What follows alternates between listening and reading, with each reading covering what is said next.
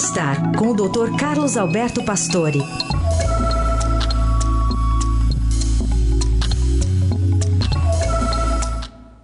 está falando de cansaço, né? Então, sabe ele, ao qual você já está habituado no dia a dia? Ele é diferente da fadiga crônica. E quem explica essa diferença é o doutor Pastore para a gente. Bom dia, doutor. Bom dia, Carol. Bom dia, Heisen. Bom dia, ouvintes.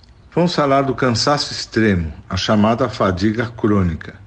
A sensação de cansaço que impede as atividades diárias, às vezes intermitente ou até permanente, durante seis meses, caracteriza a síndrome da fadiga crônica.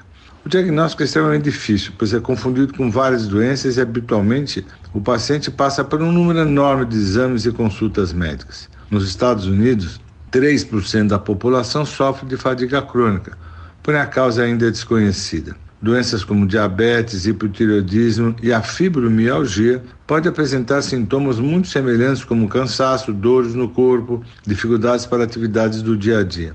As hipóteses para explicar a síndrome da fadiga crônica são várias, desde componentes psicológicos até viroses ou alterações do sistema nervoso central.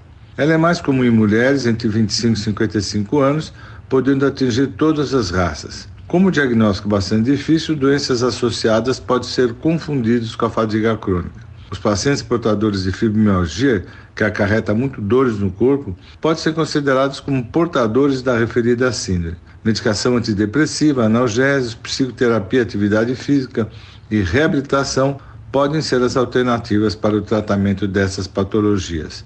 É possível fazer 30% dos pacientes voltar à atividade normal porém boa parte fica incapacitado para realizar as atividades cotidianas.